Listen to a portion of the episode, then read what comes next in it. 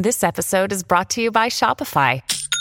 Forget the frustration of picking commerce platforms when you switch your business to Shopify, the global commerce platform that supercharges your selling wherever you sell. With Shopify, you'll harness the same intuitive features, trusted apps, and powerful analytics used by the world's leading brands. Sign up today for your $1 per month trial period at shopify.com slash tech, all lowercase. That's shopify.com slash tech. Hi, I'm Daniel, founder of Pretty Litter. Cats and cat owners deserve better than any old-fashioned litter. That's why I teamed up with scientists and veterinarians to create Pretty Litter. Its innovative crystal formula has superior odor control and weighs up to 80% less than clay litter. Pretty Litter even monitors health by changing colors to help detect early signs of potential illness. It's the world's smartest kitty litter. Go to prettylitter.com and use code SPOTIFY for 20% off your first order and a free cat toy. Terms and conditions apply. See site for details.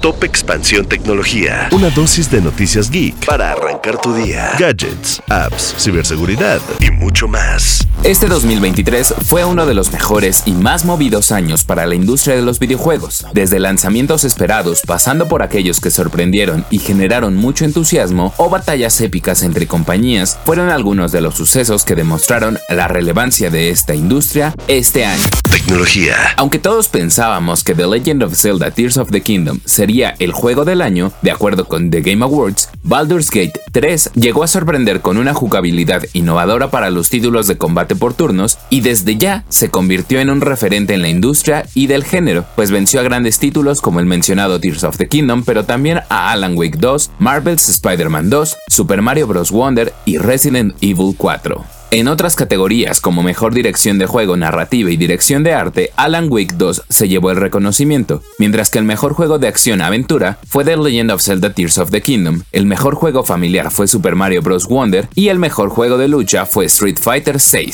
Tecnología. Durante este año finalmente llegó la noticia que el mundo del gaming anticipaba, pues Microsoft compró Activision Blizzard King por 68.700 millones de dólares, luego de casi dos años de negociaciones y luchas con los organismos reguladores y competidores. Uno de los órganos reguladores más férreos fue la Autoridad de Mercados y Competencia del Reino Unido, que llegó a un acuerdo con Microsoft de transferir los derechos de juegos en la nube de los títulos actuales y nuevos de Activision a Ubisoft para aliviar sus preocupaciones en torno a la competencia e incluso resaltó que esta medida promoverá este aspecto. Por otra parte, PlayStation fue una de las empresas que más trabas puso al proceso, debido a las posibilidades de que Microsoft controle la franquicia Call of Duty, que ha sido una de las más redituables para PlayStation. Como parte de los acuerdos que la compañía Microsoft prometió asumir, se encuentra en el hecho de que los juegos de la franquicia seguirán disponibles en las consolas de la competencia durante la siguiente década, un acuerdo que aceptó Nintendo, pero Sony se rehusó a firmar.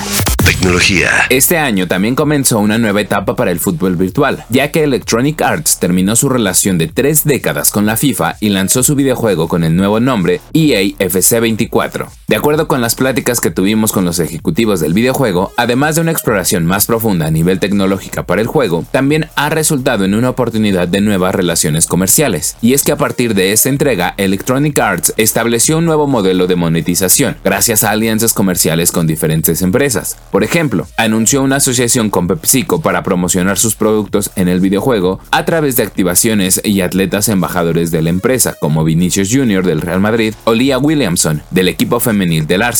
En esta etapa de Electronic Arts, al no estar ligado con la marca FIFA no deberá cumplir con las restricciones que el máximo organismo rector del fútbol imponía respecto a cómo monetizar su juego, pues antes se debían respetar los acuerdos preestablecidos como el de Coca-Cola, que ha sido patrocinador de la FIFA desde 1974. Otro ejemplo de esta situación es que la empresa de videojuegos también ha contado con relaciones comerciales con marcas como Nike, la cual incluyó una carta especial para el modo de juego Ultimate Team, algo que no habría sido posible anteriormente debido a la alianza que tienen la FIFA y Adidas.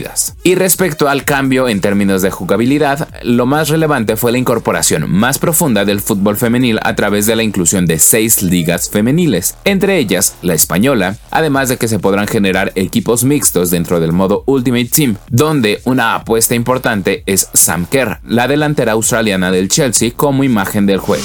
Tecnología. Y recuerda que si en 2024 quieres estar bien informado acerca de tecnología y gadgets, tienes que consultar el contenido de expansión.mx, diagonal tecnología, así como todas las novedades del mundo geek en Geek Hunters.